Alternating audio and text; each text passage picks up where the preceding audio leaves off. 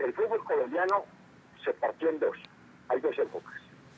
Antes de la era de estudiantes de La Plata, era la era de los estudiantes de La Plata, porque ahí vino Manera, primero vino Subeldía, luego vino Bilardo, luego vino Manera, vino la Bruja Verón, vino otro técnico Medina, un, Medina que jugaba en Estudiantes de La Plata, y entonces partió en dos.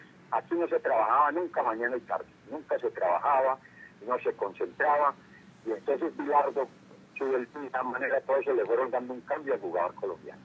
Si usted analiza del año 76, que vino Subeldía hacia adelante, es donde se logra posteriormente, con técnicos que estuvieron bajo el mando de su como es el profesor Maturana, que con él estuve también en la elección Colombia de Vilardo, con Maturana y con Luis Eduardo Reyes, que eran los centrales. Después viene Bolillo.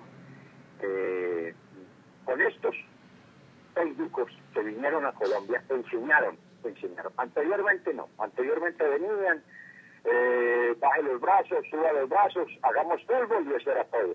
No se trabajaba en lo táctico, no había pelota quieta, eh, no había absolutamente nada. Eso dependíamos, dependíamos, eh, los equipos dependían de, los grandes jugadores. Yo recuerdo una vez que vino un técnico y la charla técnica de él eh, en, el Hotel del Río en, Cali dijo, ¿qué les voy a decir a estos muchachos? Ustedes saben jugar fútbol, ¿saben? Vamos a jugar contra el Cali, el, el tipo de juego colombiano. Entremos a la cancha. Si ganamos, sería una, un fenómeno. Si, si empatamos, sería una tranquilidad. Pero lo normal es que se pierda acá. Y esa fue la charla técnica. Entramos a la cancha y que dependíamos única y exclusivamente de nosotros.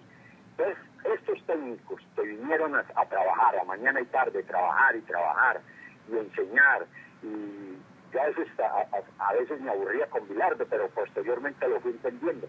Cuando empezaba a trabajar en horas de la mañana la pelota quieta, el tiro de esquina, había que marcar hombre a hombre, y repetía y repetía. Entonces, eso para nosotros, que no estaba entre los planes, que nosotros nunca hacíamos nos daba la impresión de que eso sobraba, que eso no había que hacerlo y resulta que eso había que hacerlo, eso había que hacerlo. Entonces ahí es donde empieza a dar una evolución totalmente el fútbol colombiano.